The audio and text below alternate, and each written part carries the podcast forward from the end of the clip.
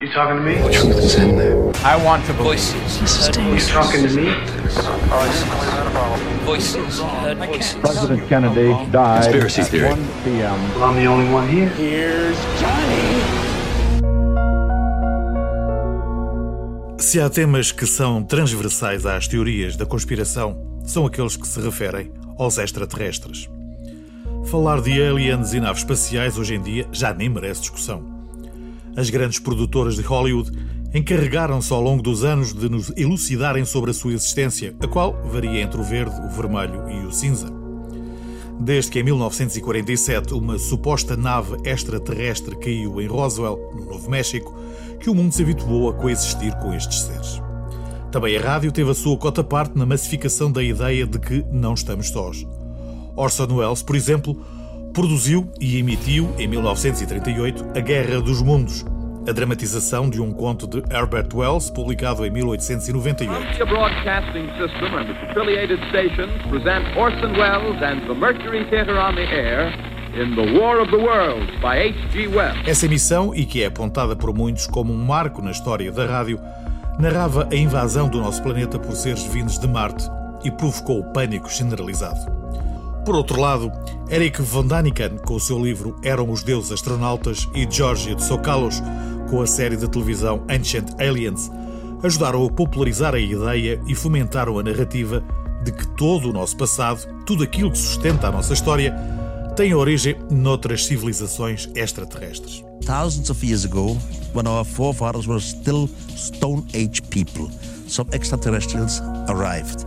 As mentes mais imaginativas tentam categorizá-los aos bonzinhos, os de Steven Spielberg, e os reptilianos, que esperam apenas uma oportunidade para nos colonizarem e os que à distância controlam o nosso destino. A existência de aliens parece ser, pois, uma questão consensual e que não merece contraditório. Será? Em 1950, o físico italiano e prémio Nobel Enrico Fermi promulgou aquele que ficou conhecido como o paradoxo de Fermi. O axioma tem como base um argumento de escala e constata a aparente contradição entre as altas estimativas de probabilidade de existência de civilizações extraterrestres e a ausência de provas concretas. Por outras palavras, a aparente dimensão do universo sugere a existência de muitas civilizações extraterrestres tecnologicamente avançadas. No entanto, esta hipótese parece ser inconsistente com a falta de evidências físicas. Aliás, foi este mesmo argumento que esteve na origem do desmantelamento da Operação SETI em 2020, a qual tinha como objetivo encontrar sinais de rádio com origem em vida para lá do planeta Terra. Para explicar melhor este paradoxo de Fermi, podemos ainda recorrer a este exemplo. Se partirmos do princípio que a areia da praia é composta por sedimentos resultantes da erosão do vento e da água do mar, é de calcular que com alguma facilidade se possam encontrar pequenos pedaços de conchas na areia. O mesmo deveria acontecer no espaço. Só que não. Daí ser legítimo perguntar onde é que eles estão? Muitos têm sido os cientistas que tentaram encontrar respostas para este paradoxo de Fermi. Entre eles, o astrofísico Michael Hart, que em 1975 afirmou que, se existissem seres extraterrestres, eles, inevitavelmente, já teriam colonizado toda a Via Láctea. Estariam por todo o lado, inclusive é aqui.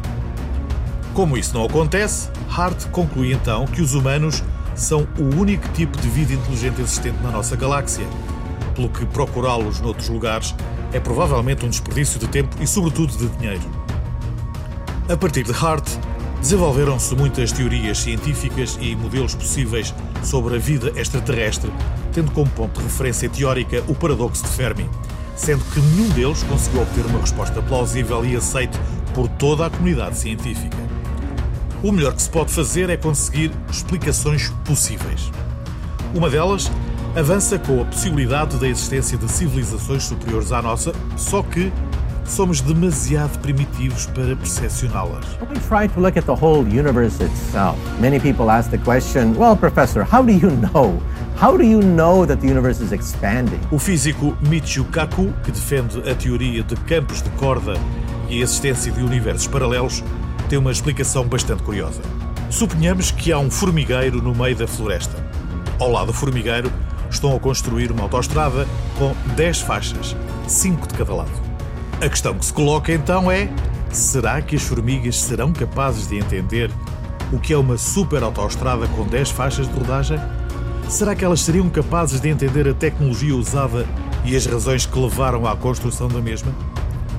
A percepção que temos do universo pode não corresponder à sua real forma, ou ser como um holograma, ou talvez sejamos nós os extraterrestres e fomos aqui deixados como produto de uma experiência. E há até mesmo a hipótese que tudo isto faça parte de uma simulação de computador levada a cabo por alguém de outro planeta. Apesar de todas as proposições, o certo é que não existe ainda uma resposta concreta para a questão.